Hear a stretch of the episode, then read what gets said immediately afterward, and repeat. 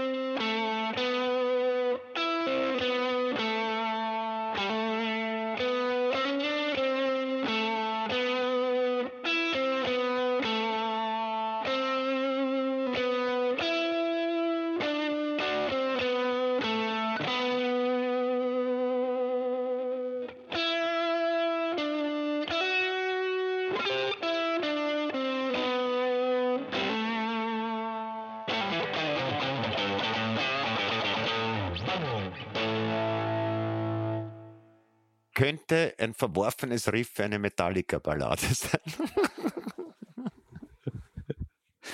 Ja, und mit diesem ersten Joke sage ich sehrs, lieber Thomas. Sehrs, lieber Thomas. Und sehrs, liebe zuhörende Person bei Maurer und Schick, dem satirischen Nachrichtenpodcast der Kleine Zeitung und heute ein zweites Mal sehrs auch, liebe zuschauende Personen. Wir sind einerseits hier live im Styria Media Center im wunderbaren Skyroom. Draußen erstreckt sich Graz vor uns wie Tokio Unterkante, habe ich mal gehört. Ja, ja. Der Chefredakteur Patra hat gesagt, es ist Tokio praktisch. Und wir haben es geschaut und haben mir gedacht, ja, also ich wollte immer nach Tokio, aber ich glaube, das brauche ich nicht mehr.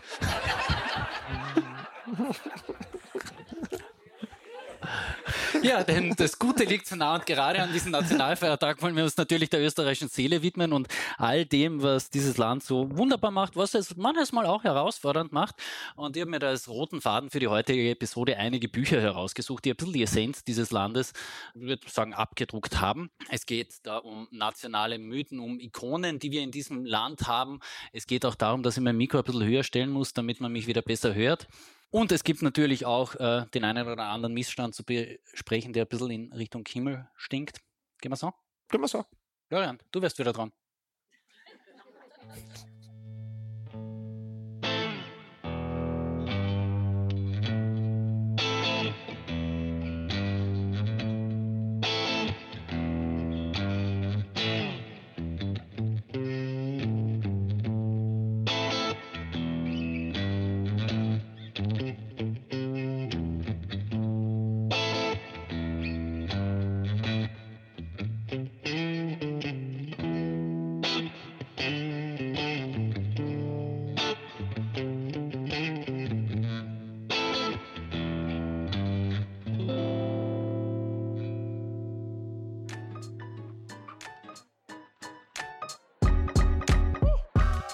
Meint ihr das ernst oder meint ihr es ernst? Ich kenne mich nicht aus. So, bevor wir in das erste Buch eintauchen, muss ich mich noch selbst einmal korrigieren. Du hast vor zwei, drei Episoden erzählt, dass Leopold Fiegel ein begnadeter Trinker war und ich habe dann dagegen gehalten und habe gesagt, na, ich glaube, der Julius Raab war das, weil ich kann mich tatsächlich noch an eine Karikatur in meinem Geschichtsbuch erinnern, wo eben gestanden ist und jetzt noch einmal die Reblaus, dann haben wir den Staatsvertrag.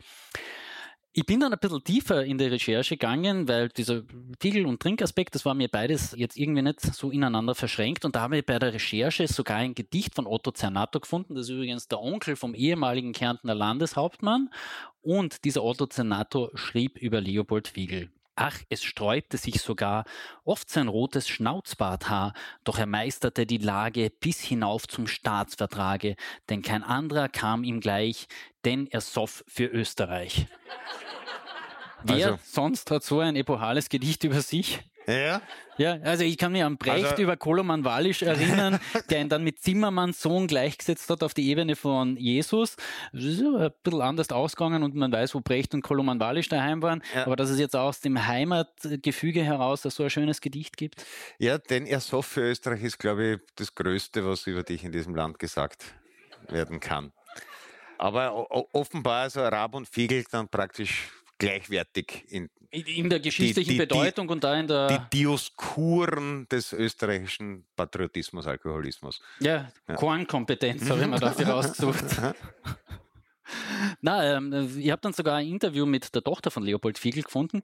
Sie hat gesagt, er hat lieber Wein getrunken, weil das schafft die richtige Atmosphäre, um miteinander reden zu können. Und bei den Verhandlungen zum Staatsvertrag haben die Sowjets so viel Wodka gesoffen. Das hat ihm eben gar nicht gefallen, weil das hat er irgendwie ja, hat ihm einfach nicht geschmeckt, aber die Russen hätten es als Beleidigung empfunden, wenn er den abgelehnt hätte. Also musste er Wodka trinken und er soll sich da angeblich Know-how von Konrad Adenauer besorgt haben. Und der hat sich nämlich schon länger mit Volksernährung befasst und hat deswegen wusste, man sich zuerst ein Stammball äh, Olivenöl reinstellt, dann schafft das eine Verzögert das Zellmembran die- und das verzögert dann die Aufnahme. Und das war sozusagen jetzt mal irgendwie der österreichisch-deutsche Austausch in den Verhandlungen mit den Russen.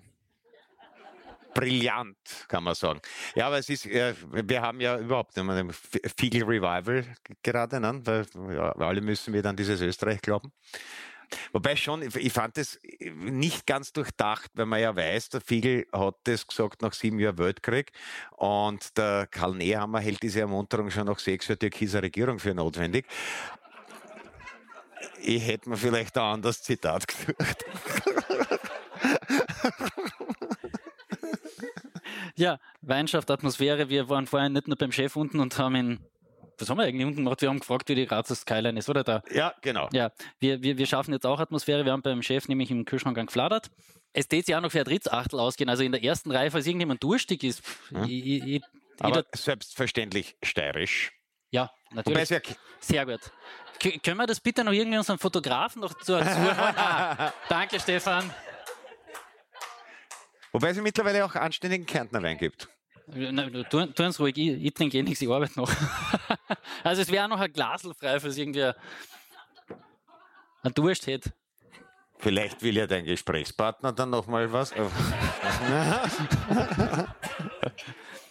Ich, ich, ich, ich habe tatsächlich von jemandem, mit dem steige ich jetzt noch ins nächste, beziehungsweise mittlerweile ist ins erste Buch ein, der hat gesagt, du bist ein wirklicher Genießer, ein Connoisseur hat er sogar verwendet und der ist ein Steirer. Also Ein. Connoisseur. Ja. Willi Schlögel, Ja, ja. fantastischer Sommelier und mittlerweile auch Podcaster beim Podcast Terroir und Adiletten. Da bringt er den Leuten bei, wie man Wein genießen kann, ohne eben diese ganze Weinattitüde da reinzubringen. Das Buch heißt Anleitung zum Weinsaufen. Also im Grunde ein hervorragender Bildwand, hat aber auch na, es, es hat wirklich so dieses zeitgeistige Fotografie-Image mit ganz aufgehelltem Blitz, immer ein bisschen schräg gehalten. Die Leute sind dann auch irgendwie cool gebackt und sowas. Ja, ja, nein, es ist alles, äh, das ist alles Be- Be- Berliner Hipster. Ja, Also der Willi war ja schon backt, bevor er nach Berlin ist, sonst hätten sie ihn gar nicht reingelassen in die Lokale, wo er dann agiert hat. Ja, der betreibt ähm, ein, einen, eine Weinbar, auch mit starkem Österreich-Schwerpunkt, also auch er säuft für Österreich, kann man Mhm. sagen. Also Willi Schlögel hat sogar die Blaufränkisch-Rebe am Ärmel tätowiert, was wirklich, glaube ich, Hingabe an die Sache belegt. Und ich habe ihn trinken gesehen, also ich kann bestätigen, der Mann kann das. also wie gesagt mal der, der erste Buchtipp an diesem Nationalfeiertag, ähm, Anleitung zum Weinsaufen. Ich wollte Ihnen ja dann Der tatsächlich hat auch einen Podcast, oder? Alle haben, alle haben einen Podcast, das ist ein Wahnsinn. Ja? sogar wir zwar. Ich habe dann ehrlicherweise mir auch noch auf die Suche begeben nach einem zweiten Kochbuch, bin dann irgendwie immer tiefer abgedriftet, auch innerhalb des Universums der kleinen Zeitung, und habe dann eine sehr, eigentlich sehr traurige Episode zum Thema Essen gefunden, den unsere Kolumnistin Valerie Fritsch da vor zwei oder drei oder vielleicht, da waren es auch vier Wochen mal in ihrer Sonntagskolumne verarbeitet hat. Und zwar geht es da um den fantastischen Mathematiker und Philosophen Kurt Gödel, der ist von den Nazis geflüchtet, hat dann eben in den USA gelebt und hat durch diese Flucht eine dermaßen ausgeprägte Paranoia entwickelt, dass er nur mehr gegessen hat, was ihm seine eigene Frau gekocht hat. Nein, also sie, sie lachen zu früh, die, die Geschichte geht nicht gut aus. Die gute Frau. Oder die Dame weiß, dass die ganz schlecht gekocht hat.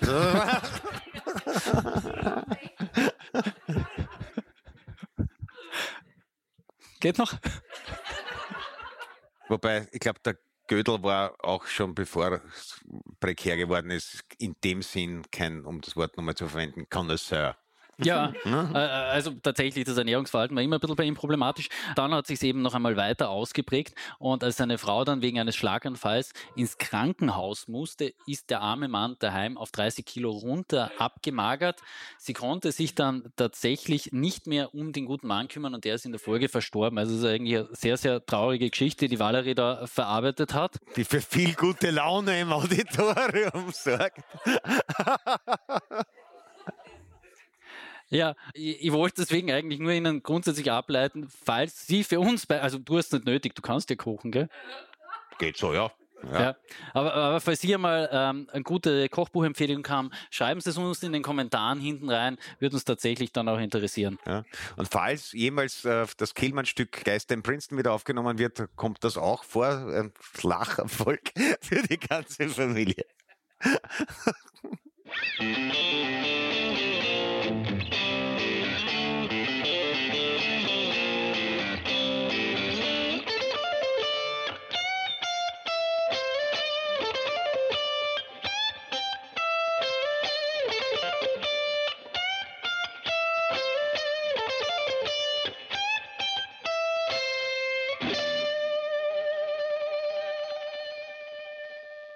Das war jetzt Leila, gell? Mhm. Ich habe immer gedacht, er wird Leila spielen.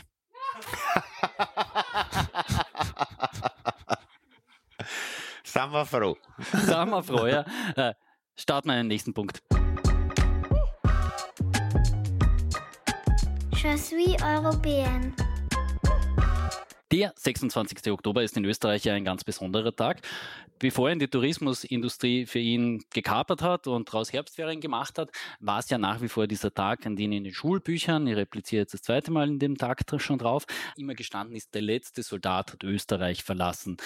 Den ja, und diesen, diesen Besatzungsmythos, den nimmt sich ja jetzt auch das österreichische Bundesheer ein bisschen zu eigen und macht immer am 26. Oktober eine Heeresschau am Heldenplatz, wo auch sonst. Und ich habe mir jetzt überlegt, ist das in diesem Jahr so gescheit, das zu machen? Einerseits die Darstellung des Militärischen, jetzt im zeitlichen Kontext, ist sowieso mal grundsätzlich ein bisschen Problem.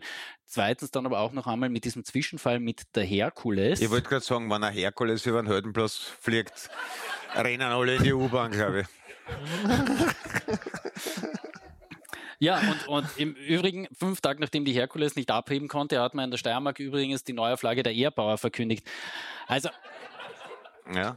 Ich, manches Mal hast du es schon gehört, dass Satiriker. Ja, aber, aber, aber ich glaube, die, äh, die, die, wenn ich mich nicht falsch erinnere, war es auch eine, oder vielleicht diese Herkules, in der äh, der äh, Karl Nehammer sich fotografieren hat lassen mit den Hilfsgütern für Lesbos, die dort dann keiner brauchen hat können, aber es war ein schönes Foto.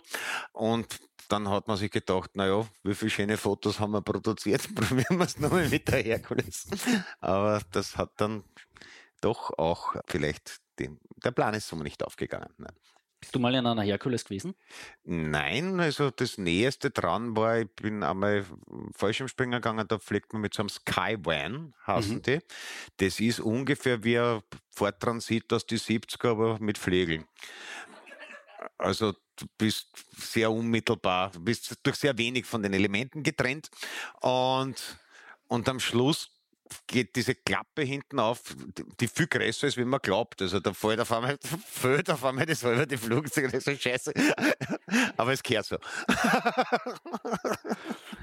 Ich bin tatsächlich mal in einer Herkules gesessen. Das war ein Flug in den Kosovo.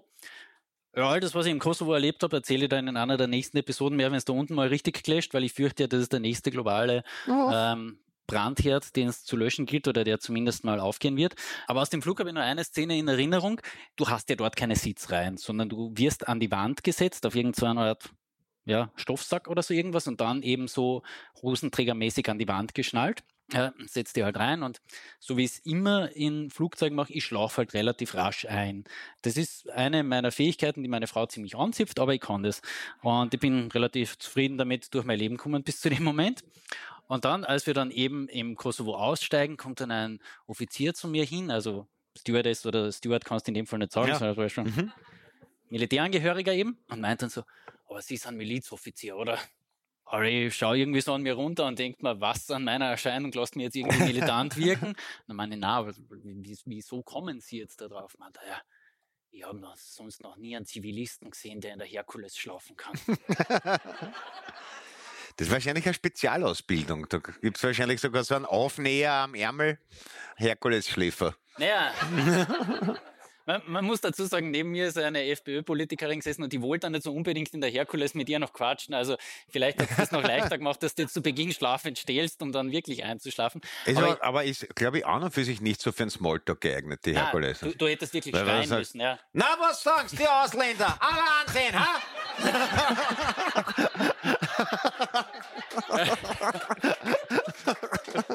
ja, dann du in den Kosovo 100% Ausländer sind. Na, aber äh, reden wir mal tatsächlich darüber, dass es österreichische Militärangehörige gibt, die das jetzt schon irgendwie als Kompetenzausweis betrachten, dass du in der Herkules einknacken kannst. Ja, es ist offen, möglicherweise ist nicht nur bei der Polizei das Anforderungslevel gesenkt worden, um genug Personal zu haben. Jedenfalls, und da sind wir jetzt beim zweiten Buchtipp dieses Tages. Mein Kollege Walter Hemmerle, Leiter der Innenpolitik der kleinen Zeitung, hat eine Streitschrift verfasst, die ist im Leikamp Verlag erschienen. Leider Gottes hat er mal das Cover vom Buch nicht mitgeschickt, deswegen weiß ich es jetzt nicht auswendig, aber Walter Hemmerle, Leikamp Verlag, ist eine fulminante Streitschrift, wo er quasi mal die ganze österreichische Republik, die Regierung äh, zerlegt auf 130 Seiten circa in, in sehr klaren Worten Missstände benennt, Gesundheit. Und er widmet sich da eben auch dem maroden österreichischen österreichischen Bundesheer, von dem ja ein Politiker nie und nimmer sagen würde, ja, in Österreich braucht es ein, ein neues Heer. Es hat nämlich diese politisch neutralisierte Beamtenregierung gebraucht, um überhaupt einmal den Bürgerinnen und Bürgern die Wahrheit über den Zustand des österreichischen Heeres zu sagen, der da ganz einfach ist, in zehn Jahren ist, sind wir nicht mehr wehrhaft als dieses Land. Und das, das finde ich so dramatisch. Also man, man macht am 26. Oktober Heeresschau und Aufmarsch und ich weiß nicht was alles. Jede Inszenierung muss das Bundesheer herhalten und man darf jetzt auch nicht geringschätzen, was sie als Assistenzleistung im Zivilschutz tun, wenn da irgendwo mal eine Mure runtergeht, dergleichen mehr. Aber dass dieses Heer einfach nicht mehr militärisch sich verteidigen kann, dieses Land, das deckt sich ja dann irgendwie nicht mit, dass die Politik nicht in der Lage ist, das Land auch geistig zu verteidigen. Na gut, das kann man, glaube ich, sogar ohne das Bundesheer in die Debatte einzubeziehen, so stehen lassen. Aber ja, es ist, es ist natürlich eine, eine, eine recht schlawinerhafte Angelegenheit. Also man hält sich praktisch ein Herd, damit es nicht heißt, wir haben keins weil zum Erhalt eines Heeres sind wir staatsvertraglich verpflichtet und das zipft irgendwie alle an. Aber äh, man hat das halt und wahrscheinlich gibt es dann im, vor allem in den konservativeren Kreisen noch die Auffassung, das schaut da nicht, da lernst du wenigstens Bett machen ja? und saufen lernst da gleich sehr froh. Aber natürlich ist es ein, ein, eine, eine, eine Unredlichkeit. Man könnte sagen, okay, wir weiß nicht, wir, ziehen uns auf unsere Kernkompetenzen zurück, also Immobilien für äh, zwielichtige Milliardäre und halt als Geheimdienstzentrale aller Geheimdienste der Welt äh, als Gastgeberland zu fungieren. Oder und lassen alle anderen die Verteidigung machen oder man, man schließt sich da an. Aber natürlich, also ich, ich würde die Debatte jetzt weder entscheiden noch eigentlich richtig anstoßen, aber die, man, man, man muss die natürlich führen. Was soll das, äh, wenn, wenn es so etwas gibt wie ein europäisches Verteidigungssystem eines Tages, was ja auch weit in, in weiter Ferne ist. Also ich nehme mal an, Europa ist wahrscheinlich in vielen Bereichen sinnlos überrüstet. Wahrscheinlich gibt es in gewissen Segmenten viel zu viel, weil jedes Land äh, ein eigenes System hat und in anderen zu wenig.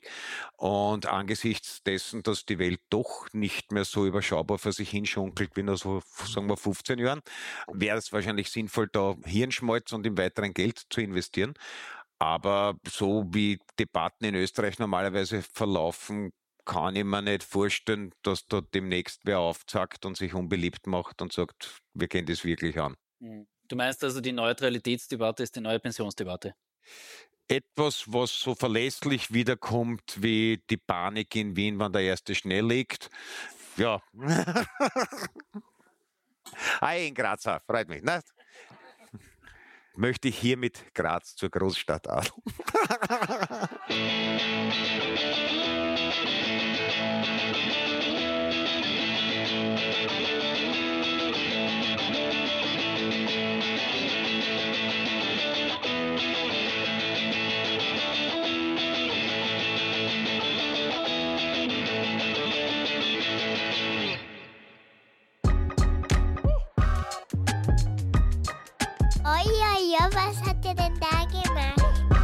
Ja, das habe ich mir ehrlich gesagt auch gefragt, als mir ein weiteres Buch in die Hände gefallen ist. Herbert Bohaska, Hans Krankel, Rainer Pariasek und dann noch ein ehemaliger Kollege von uns, also da lachen Sie dann wirklich bitte nicht, das ist der Erik Rosenkranz. Diese äh, beiden Legenden und dann eben noch der Herbert Bohaska und der Hans Krankel, die haben gemeinsam ein Buch geschrieben. Und ja, wenn, wenn wir zwar auf Fußball-Ebene begeben, wie gesagt, das ist ein bisschen ein dünnes Eis, das will ich nicht unbedingt betreten. Dafür haben wir auch einen fantastischen neuen Kollegen bei uns im Team, den Max Ratzenböck, der hat einen Fußball-Podcast für Sie im Angebot, der heißt Abgestaubt. Da können Sie sich wirklich jetzt mit Ball ist eckig, da ist rund. Na, umgekehrt hast du Otto Baric gesagt, ja. Deswegen sind wir da zwei auch ausgenommen, beschäftigen. Aber in diesem Buch, das, das ist schon eine Grundlage, weil diese beiden Herren sind die irgendwie nationale Ikonen. Ja, das ist als jemand, der da nicht äh, dem, dem, aktiv folgt, sind das, glaube ich, nach wie vor die zwei ersten, die mir einfallen, wenn ich österreichische Nationalkicker nennen ja. sollte, weil damals hat es mich entweder noch interessiert oder ich habe glaubt, es interessiert mich, weil sie das kehrt, dass man das einfach interessieren muss. Und dann war eben noch äh, das berühmte Cordoba-Match, das ja praktisch nicht aus dem Alltag, also bis in die Gegenwart. Die er erste Bar übrigens, wo der Willi Schlögel gearbeitet hat, der erwähnte, war die Cordoba in mit einem ausgeprägt deutsch-österreichischen Weinangebot. Und Edi Finger ist am Klo in Endlosschleife gelaufen. in, in, in, der Tonspur.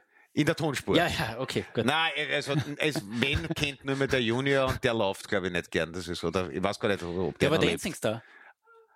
Ah ja. ja, bin ich ein bisschen betroffen. ja, weil du es abgelehnt hast. Jedenfalls, äh, dieses Buch, ich sage jetzt weder, dass sie es lesen sollen oder auch nicht lesen sollen, ich verrate Ihnen nur das eine, die hatten offenbar einen Vertrag, 200 Seiten abzuliefern. Und man merkt es ab Seite 140. Und sie sind nicht vertragsbrüchig geworden.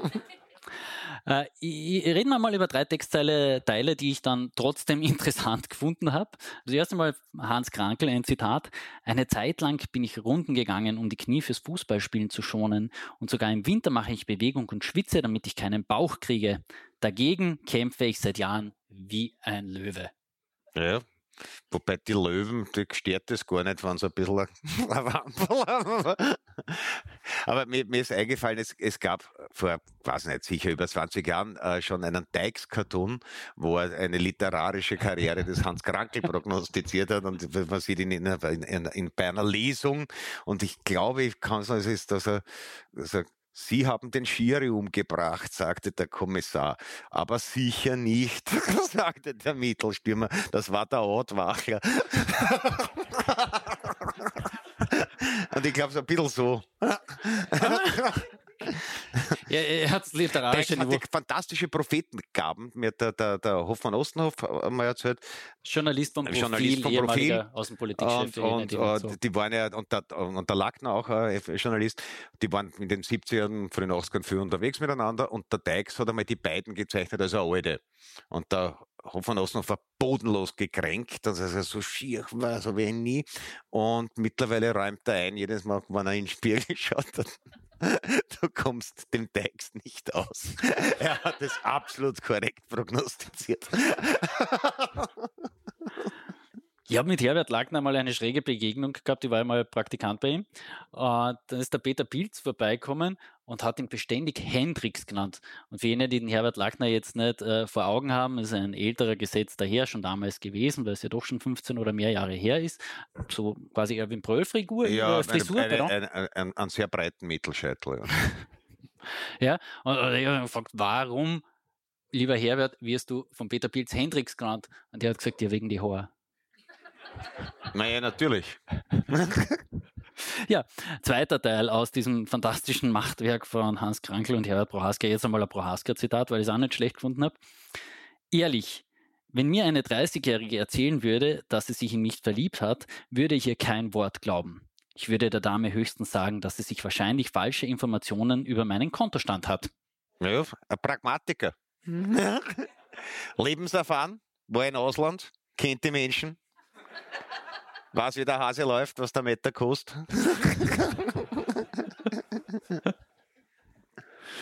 Na, bitte gerne. Du wirst mir auf Betriebstemperatur bringen. Ja, passt schon. Und dann kommen wir noch in den Teil des Buches, wo Krankel Prohaska wirklich ein bisschen ernsthaft werden. Da reden sie zum Beispiel auch über den Tod und der Herbert, nicht der Herbert Krankel, der Hans Hans Krankel, hat eine ganz konkrete Vorstellung von seiner Beerdigung. Und da sagt er zum Beispiel, aber bei mir werden sie wahrscheinlich den Sarg runterlassen und dann wieder heraufholen, da, da, da, da, als würden sie einen meiner Songs spielen und wieder runter und rauf. Dreimal wird das so gehen, blöd nur, dass man das selber ja nicht mehr mitkriegt und deshalb ist es am Ende wurscht. Ist das ein handelsüblicher Begräbnisbrauch? Das so Affe, Ove, Affe, Ove, Affe, aber jetzt geht's. äh, ich weiß nicht, hätte man eher was, Vampirbegräbnis oder so, so vorgestellt, dass man sicher geht, du, dass du, der Flock noch sitzt. also ich bin abgebogen zu der Batman bin ich von Hans Krankel. Ja, aber, aber ja. da wird er ja nicht. Äh, aber äh, ist, war schon jemand auf einem Begräbnis, wo der Sorg dreimal over und auf? Ja. Und, und immer mal vor allem Gedanken. Also das ist, wann der Jojo-Weltmaster war vorher, okay. Nein, ich, ich, ich habe ja vor allem ein Problem mit dem Da Da Da und wir haben ja heute einen fantastischen Musiker mit auf der Bühne, den, den Florian Eder. Und die haben mir jetzt irgendwie so beim Lesen gedacht, was ist das? Ist das jetzt so der klassische Beethoven? Da Da Da Da. Oder ist das dann Trio? Da. Da Da. Ja. Da, da, da, da. Hast du einen Tipp? Mm, eher Trio. Aber ich weiß, ob nicht, ob nicht der, der Hans Krankel sich selber was Epischeres wünscht. Ja. Smoke on the Water zum, Absenken. Magst du es uns einmal einspielen, damit wir die zuhörenden Personen daheim auch wissen, was das ist? Stimmt, das war schon da, da, da, da, da, da, da. Ja. Es ließ sich auf Hans Krankel runterbrechen. Oder doch Seven Nations Army, weil das ja die Rapid-Tor-Hymne mittlerweile ist. Aber zu seiner Zeit noch nicht, ich weiß nicht, ob er das akzeptiert. Dinge, die erfunden worden sind, nachdem er das letzte Goal geschossen hat. Was die beiden dann aber auch noch tatsächlich machen, ist, sie sprechen zum Beispiel über ernsthafte Themen, ähm, leider Gottes sehr oberflächlich, zum Beispiel über so Vorsorgevollmachten, da sagen es beide, ja, sie haben eine, viel mehr sagen es dazu nicht. Und da bin ich dann einmal in der Recherche noch einmal reingekippt, nämlich in eine ziemlich ernsthaftes Thema zu diesem äh, Punkt mit assistierten Suizid in Österreich, dass es seit einem Jahr tatsächlich zulässig ist und möglich ist. Und da wurde eben dieses Medikament 160 Mal ausgegeben. Und jetzt würde es grundsätzlich davon ausgehen, wie dieser Prozess in Österreich gestaltet ist. Das ist ja sehr ernst zu nehmen, weil ja, die Menschen wollen eben ihrem Leben ein Ende setzen. Da gibt es ein mehrstufiges Verfahren. Aber es wurden nur sehr wenige Todesfälle eben auf Basis dieses Medikaments festgestellt. Und jetzt frage ich mich, wo um Himmels Willen liegen wahrscheinlich 140, 120, 100 irgendwas Dosen herum von einem tödlichen Medikament? Das ist ein, eine, ein gefundenes Fressen für Krimi-Autoren, würde ich sagen. Weil das ist dann die Frage, wird das wieder eingezogen? Ja, wird da Protokoll geführt oder denkt man sich, na gut, die Tante Maria hat so auch geschafft, wie kalt man das, gar brauche ich es einmal. Erscheint mir der ärztlichen Sorgfalt nicht ganz angemessen. Aber ich habe auch, ich meine, ich habe wahnsinnig viel abgelaufene Medikamente irgendwo in der Schublade liegen, wo ich mir immer denke, die muss ich mal zur Apotheken bringen. Aber mit sowas sollte man dann doch vielleicht eventuell ein bisschen bürokratischer, möchte ich in dem Fall sagen. Da sollte man mal ein bisschen bürokratischer damit umgehen. Ja, Plä das Plädoyer in diesem Podcast Österreich soll ein bisschen bürokratischer werden. Falls Sie sich mit diesem sehr ernsten ja, Thema. Selten gelesene Schlagzeilen. Ja. Das wäre wär, doch schön als Aufmacher für die kleine Morgen Österreich muss Österreich braucht mehr Bürokratie. Sie kaufen sicher viel, was ich gesagt das Also, ob, ob die langfristige Leserbindung daraus erwächst, das würd, wage ich nicht zu prognostizieren, aber ich glaube, äh, Neugierdekäufe kannst relativ viele damit generieren.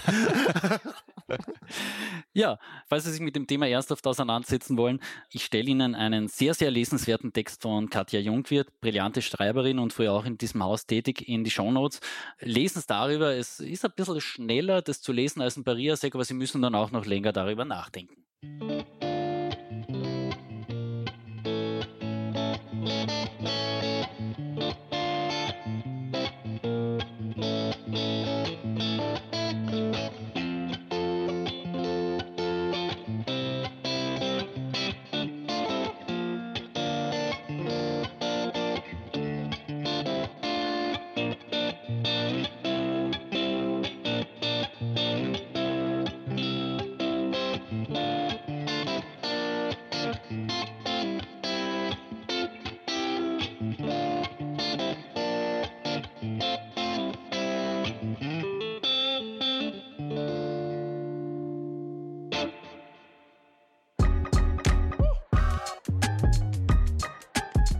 Auch das noch. Reden wir über die Nobelpreise. Ich bin ein bisschen enttäuscht. Ich hätte gedacht, doch nach Sultans of Swing, dass du zum Nahen Osten überleitest mit einer deiner Virtuosen. Schade. Na gut, äh, reden wir über die Nobelpreise. Jetzt tut es da leid, dass, dass du nichts eingeschenkt hast. Ferenc Kraus, österreichisch-ungarischer Pionier der Atoms-Sekundenphysik, sind ultrakurze Lichtimpulse, mit denen man Elektronen sichtbar machen kann. Ich glaube, darüber können wir gar nichts sagen. Ich habe mal auf Nacht rechnen probiert, ob das irgendwie eine Zeitspanne ist, in der sogar Jeff Bezos Geld verdienen würde, um es den Leuten zu veranschaulichen. Na, na, na das ist so, so kurz, da reißt nicht einmal eher ein Knädel. Also da, da, da können wir echt nichts Substanzielles sagen, außer Gratulation, oder? Ja, und, und offensichtlich äh, kann das noch sehr nützlich werden, aber ich habe auch nur gelesen, dass das noch sehr nützlich werden kann. Ja, wo, wo, wobei, ich frage mir manchmal, ob du es hinterher nicht bereust, einen Nobelpreis bekommen zu haben und dann dieses ganze Zinnober noch rund über dich ergehen lassen musst. Weil ich erinnere mich, im Vorjahr, du wirst jetzt wieder sagen, mach der Gedanken über der Freizeitgestaltung, habe ich die Opernballübertragung zumindest zeitweilig geschaut. Ich sag nichts. und da ist mir Anton Zeilinger unterkommen. Und der ist halt auf Miriam Weichselbraun getroffen. Aber das ist das, was Demokratie so spannend macht.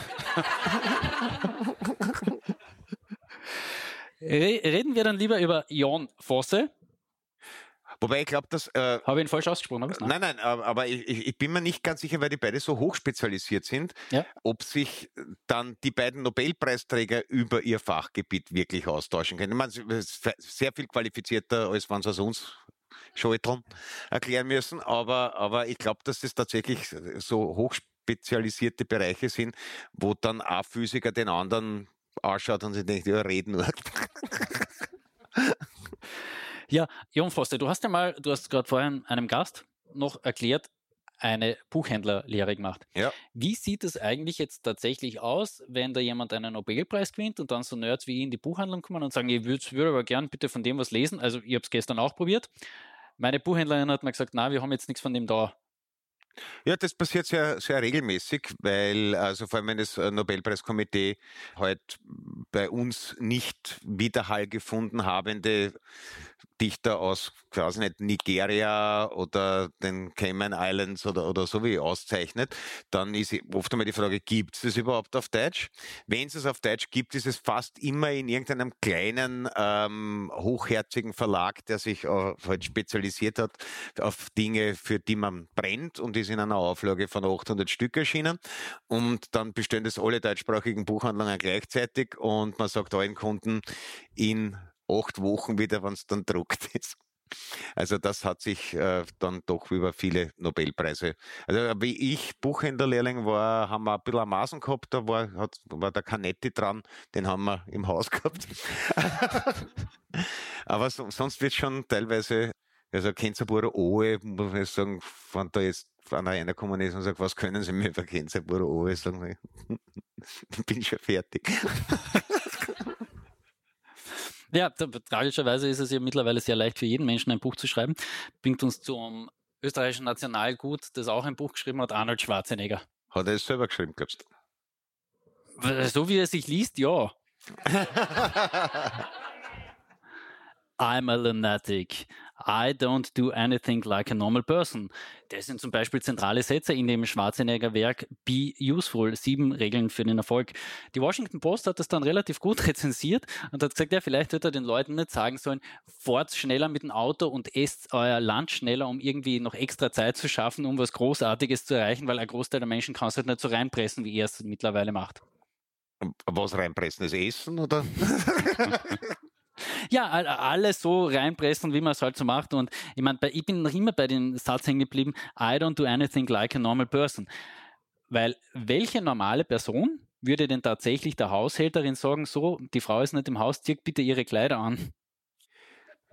Das ist äh, äh, äh kreativer romantischer Einfall, kann man sagen. Ja, ja nein, äh, Wobei wahrscheinlich findest du sowas in Hollywood wiederum, also ob das für Hollywood jetzt wirklich ungewöhnliches Verhalten ist, ist wahrscheinlich eine andere Frage. Aber also er, er, er spricht nicht wie andere Leute, außer der Frank Stronach vielleicht. Und ich habe die anderen sechs Tipps nicht gelesen. Also schnell Auto fahren, schnell essen. Ich fahre so ungern Auto. also ich weiß nicht, ob ich, ob, ob ich noch äh Gouverneur von Kalifornien jemals wäre.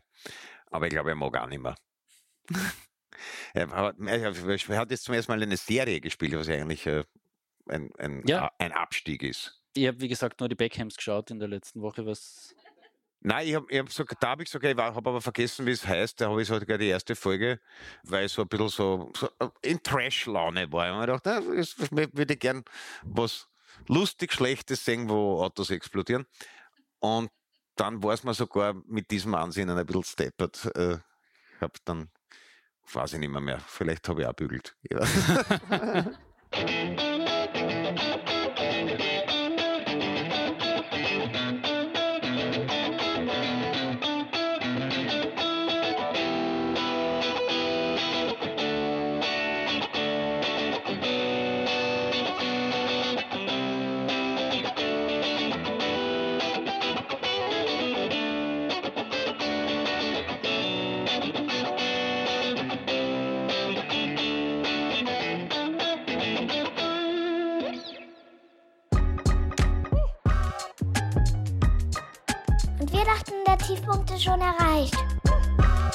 den Red Hot Chili Peppers zu den Roten Bullen.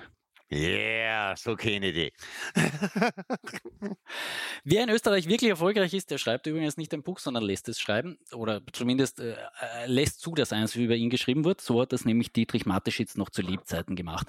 Und Volker Fichtbauer, ein Manager aus dem Red Bull Haus hat das jetzt tatsächlich veröffentlichen dürfen. Der Titel ist äh, ziemlich als SEO optimiert, würde ich jetzt mal sagen, weil da kommt alles darin vor, dass es auch im Internet gefunden wird. Dietrich Mateschitz, Flügel für Menschen und Ideen mit Red Bull auf den Spuren von Viktor Frankl. Der Viktor Frankl kommt ein bisschen überraschend. Wobei ich nach ich bin ja kein äh, dieses Getränks.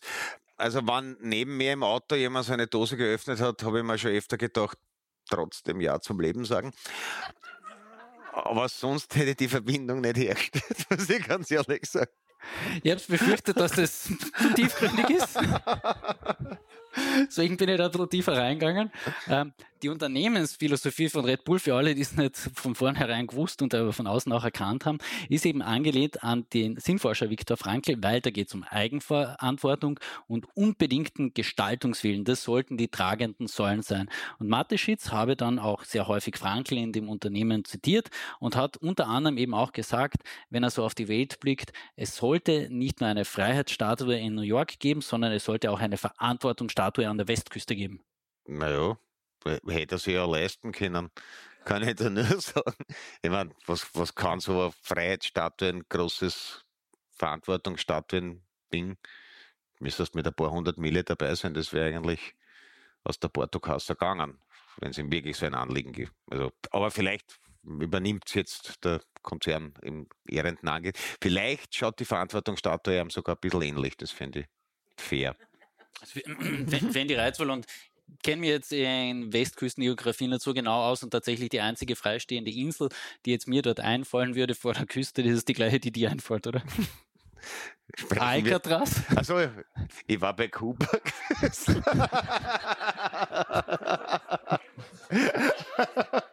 Nie ohne Seife waschen. ja, okay. Weil du schon vorhin die mangelnde Bürokratie in Österreich erwähnt hast, eine andere Passage in dem Buch ist nämlich auch fantastisch. Da geht es nämlich tatsächlich darum, wie die deutschen Behörden es den Red Bull-Konzern schwer gemacht haben, dieses Ding tatsächlich dort eben in den Verkauf zu bringen, weil stimulierende Zutaten wie Koffein, Taurin und Glucuronolacton die haben eben grundsätzlich mal zu Beginn für ein Nein gesorgt. Österreich ist dann 1987 einen jetzt doch irgendwie landestypischen Weg gegangen in der ganzen Angelegenheit. Man hat eine Zulassung durch Nicht-Untersagung erreicht. Elegant. ja, weil vorhin gesagt hat, Dietrich Mateschitz hat das schreiben lassen. Er hat es tatsächlich auch gelesen noch vor seinem Tod. Ja. Und ähm, der Fichtbauer muss augenscheinlich sehr stolz drauf gewesen sein, wie es der Herr Mateschitz rezipiert hat, weil es ist dann auch tatsächlich dieser Satz überliefert. Letztlich gab Mateschitz seinen Sanctus, indem er meinte, schmeiß es nicht weg, lege es in den Safe, vielleicht ist es so etwas wie mein Nachruf. Ja, was es jetzt offenbar ist. Und ist es dann eine, Autori ist eigentlich eine autorisierte Biografie? Weil ja an und für sich verkaufsträchtiger ist immer die unautorisierte Biografie. Aber ich glaube, das ist noch nicht die. Naja, dadurch, dass da auch tatsächlich sehr viel Unternehmensgeheimnisse drinnen Teil dessen sind, eben zu Beginn, dass Red Bull relativ schwer gestartet ist, dass man lange keine Zulassung gelassen hat und sowas, hat, ich glaube, da auch die Marke noch tatsächlich Einspruchsrechte und nicht nur die höchstpersönliche Lebenssphäre von Mateschitz ist da okay. berührt.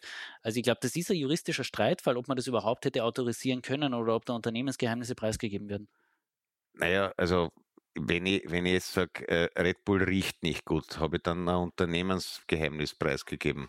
Weiß ich nicht. Es muss ja im, im Rahmen der Berichterstattung noch möglich sein. Vielleicht ist es auch ein Wertungsexzess. Na, warte mal. Du hast mir noch nicht Exzesswerten gesehen.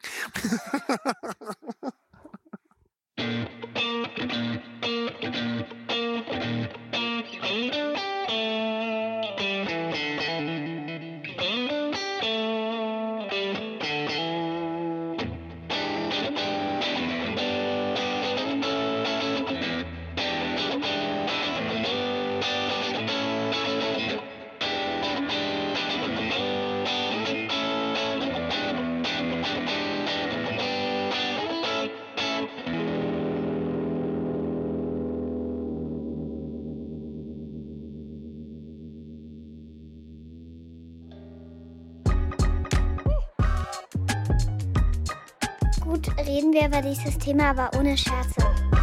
Wir zeichnen heute live vor Publikum auf und zwar im Styria Media Center in Graz. Und in der ersten Folge, die Sie, liebe zuhörende Person, vor einer Woche haben hören können, haben wir dann am Ende gesagt, so, und falls irgendjemandem im Publikum noch ein Thema einfällt, das wir besprechen sollten, kommen Sie ruhig raus. Wir probieren das dann noch in der kurzen Pause zu recherchieren. Und tatsächlich ist da eine Frau gekommen, die hat gesagt, dass sie hätte gern einmal ein Anliegen, dass wir zwar beleuchten sollen, dass wir ein bisschen reingehen sollten in das Ganze. Und die habe probiert, da ein bisschen was an Fakten reinzusammeln, was ein tatsächliches spannendes Thema ist, also spannend insofern, weil es eigentlich ein Missstand ist und ich mir ja schon auf anderen Ecken damit beschäftigen habe dürfen.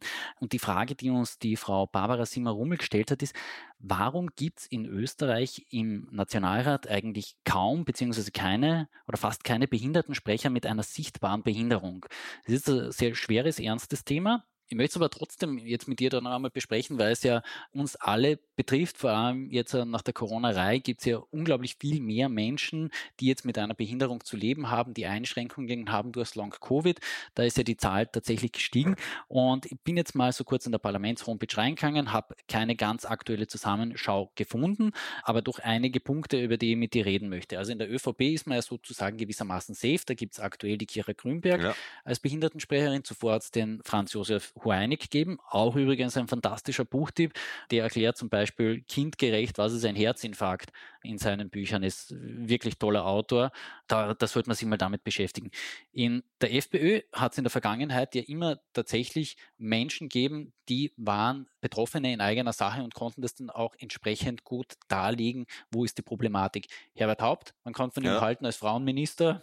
War originelle Wahl, ja. Ja. Aber, als, aber er war zumindest das. Als Behindertensprecher war er da tatsächlich eine gewisse Kompetenz ja, in der ja, Sache zweimal gehabt. klinisch tot und lange Reha-Phasen. Also das ist, da hast du was mitzunehmen. Ja. Genau, genau. Norbert Hofer, nach seinem Unfall ähm, war er eben auch im Nationalrat eine Zeit lang der Behindertensprecher, hat er eben auch, äh, ob der halbseitigen Lähmung, glaube ich, das ist, oder eine inkomplette Lähmung, ich weiß das jetzt im, im da Fachterminus nicht ganz genau, hat er auch eine gewisse Expertise gehabt. Und dann habe ich nachgeschaut, wer ist es denn eigentlich aktuell bei der FPÖ? Und das ist der Christian Rager, ehemaliger Kärntner Soziallandesrat. Und jetzt müssen wir aufpassen, was wir sagen, weil die FPÖ-Anwälte hören uns die beiden ja ganz genau zu. Ja, sie lachen. Hören Sie die vorvorletzte Folge rein, dann wissen Sie, warum ich nicht mehr lache. Nein, äh, Christian Rager war ja, bevor er in Kärnten Soziallandesrat in der Landesregierung wurde, sehr häufig der Rechtsanwalt von Pflegeheimbetreibern. Und als Soziallandesrat hast du dich auch mit Pflegeheimbetreibern mhm. beschäftigen müssen dann hinterher. Also da, da, da waren Interessenskonflikte. Er hat sie immer bestritten, sagt das jetzt aus formalrechtlichen Gründen an der Stelle auch noch einmal, immer immanent. Und ich frage mich, ob jemand, der schon im Sozialbereich so immer ein bisschen ein Auge aufs Geschäftliche gehabt hat, vielleicht da jetzt wirklich die richtige Person als Behindertensprecher ist. Die Frage möchte ich gern nachhallend im Raum stehen lassen, weil, wie gesagt, man soll schlafende Rechtsanwälte nicht wecken. Aber man könnte sich vorstellen, dass auch jemand anderer diesen Posten zumindest so kompetent begleiten kann. Ja. Ja, Norbert Hofer wäre nach wie vor im Nationalrat übrigens vertreten. Also so gesehen, es, es, es täte ja wen geben, würde ich jetzt einmal ja, aber sagen. Ich, ich, ich, glaube, da gibt es irgendwie so, ich glaube, der Herbert äh, Kickel mag ihn nicht immer unter den Augen haben. Ja. Hört man.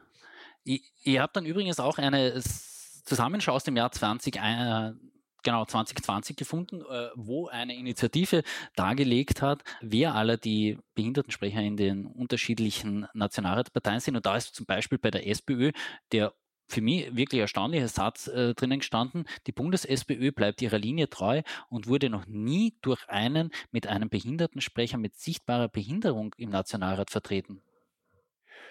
Ja, das äh, spricht ein bisschen für den strukturkonservativen Kern der österreichischen Sozialdemokratie.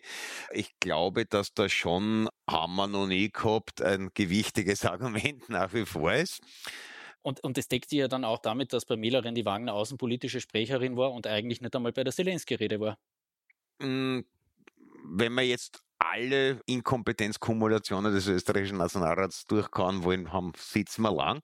Aber ja, so ein bisschen Cross, Crossover. Äh, das, als außenpolitische Sprecherin, wie soll man sagen, hat sie auch nie ganz ihre Linie gefunden, möchte ich nachträglich sagen. Ja, und äh, in der Recherche ist mir übrigens noch ein anderer Missstand aufgefallen, den ich jetzt auch noch mit unserem Generalthema, das wir in der heutigen Podcast-Folge haben, unterbringen kann, und zwar ohne Verrenkung. Es braucht dieses Land tatsächlich ein bisschen mehr Bürokratie und ein bisschen mehr, mehr demokratiepolitische Einrichtungen, denn nur Kärnten und die Steiermark und der Bund haben Anwaltschaften für Menschen mit Behinderung. In der Tirol ist das noch einem Landesvolksanwalt angegliedert. Die anderen Bundesländer haben so etwas gar nicht. Naja, haben wir noch nie gehabt. Also, wie gesagt, das ist ja nicht. Also, wenn, wenn wir das jetzt machen, dann muss das wer machen und ich kenne keinen, der so. Also, ich glaube, ich glaube, dass da äh, im Zweifelsfall wirst das ein Occam's Razor, also man, man soll immer das, die naheliegendste Lösung bei Problemen vermuten und Faulheit und Desinteresse, glaube ich, ist dann in solchen Fragen in der österreichischen Politik immer eine relativ sichere Bank. Also erst wenn man das fix ausschließen kann, sollte man zu weltanschaulichen Grundüberlegungen oder Verschwörungstheorien greifen. Ja, und das war jetzt ehrlich schon, schon ein wunderbarer Satz, mit dem ich glaube, können wir diese Folge schließen, weil es dieses Land doch, ja.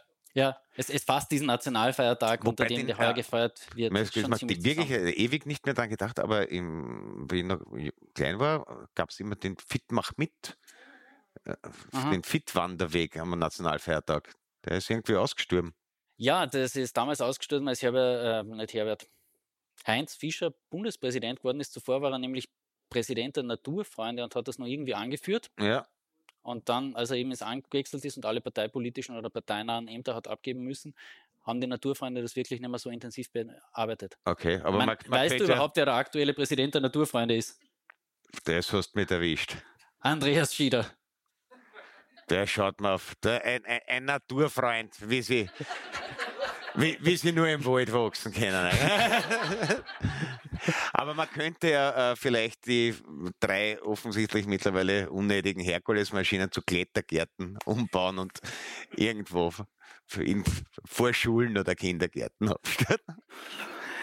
Ja, falls Sie andere interessante Beiträge zum Nationalfeiertag lesen wollen, schauen Sie mal auf www.kleinezeitung.at nach. Meine Kolleginnen und Kollegen haben sich da sicherlich was sehr Interessantes einfallen lassen. Wir wissen es noch nicht, weil wir jetzt neun Tage früher aufgezeichnet haben, aber da ist noch einiges zu erwarten, behaupte ich jetzt einmal. Ihnen hier im Saal sage ich ja ganz herzliches Dankeschön für die Aufmerksamkeit. Ich hoffe, es war kurzweilig. Jenen, die von außen zugehört haben, auch Ihnen ein herzliches Dankeschön. Tut mir leid, dass wir Ihnen nicht einen Wein anbieten haben können. Sie müssen sich offenbar selber einen einschenken.